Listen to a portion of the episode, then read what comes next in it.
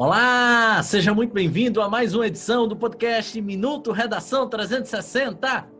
Sou o professor Mário Vitor e em pouco tempo vou dizer a você tudo o que você deve colocar numa redação sobre violência no meio escolar. Primeiro ponto, você não deve esquecer de três importantes teóricos da questão da violência e da questão da infância. O primeiro deles é Hannah Arendt. Hannah Arendt, ela construiu a banalidade do mal e saibam que a banalidade do mal pode estar na redação do Enem. Ela aponta que a amplitude e a extrema violência ela existe em qualquer indivíduo. Né? A agressividade é uma característica inerente ao ser humano. E na primeira infância isso se torna ainda maior e mais avassalador.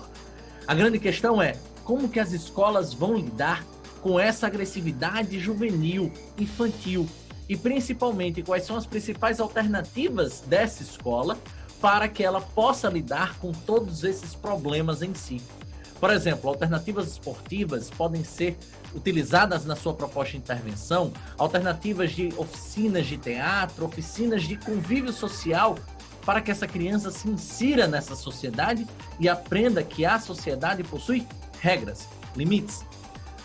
Justamente para essa questão dos limites das regras, nós temos a perspectiva de Foucault, né?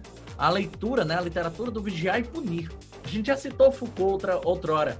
Foucault na perspectiva de que toda criança precisa ser vigiada, precisa de punição, justamente para que aprenda a questão dos limites. E aí você na figura de adulto, né, os gestores da instituição, educadores, pedagogos, enfim, precisam lidar com essa função e exercê-la.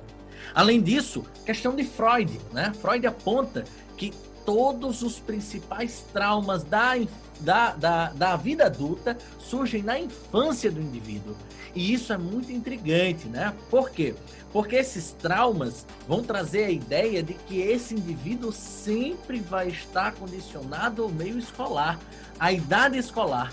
Então, se ele sofreu algum tipo de perseguição, algum tipo de problema na, na primeira infância, na segunda infância, com certeza isso vai traumatizá-lo para todo sempre.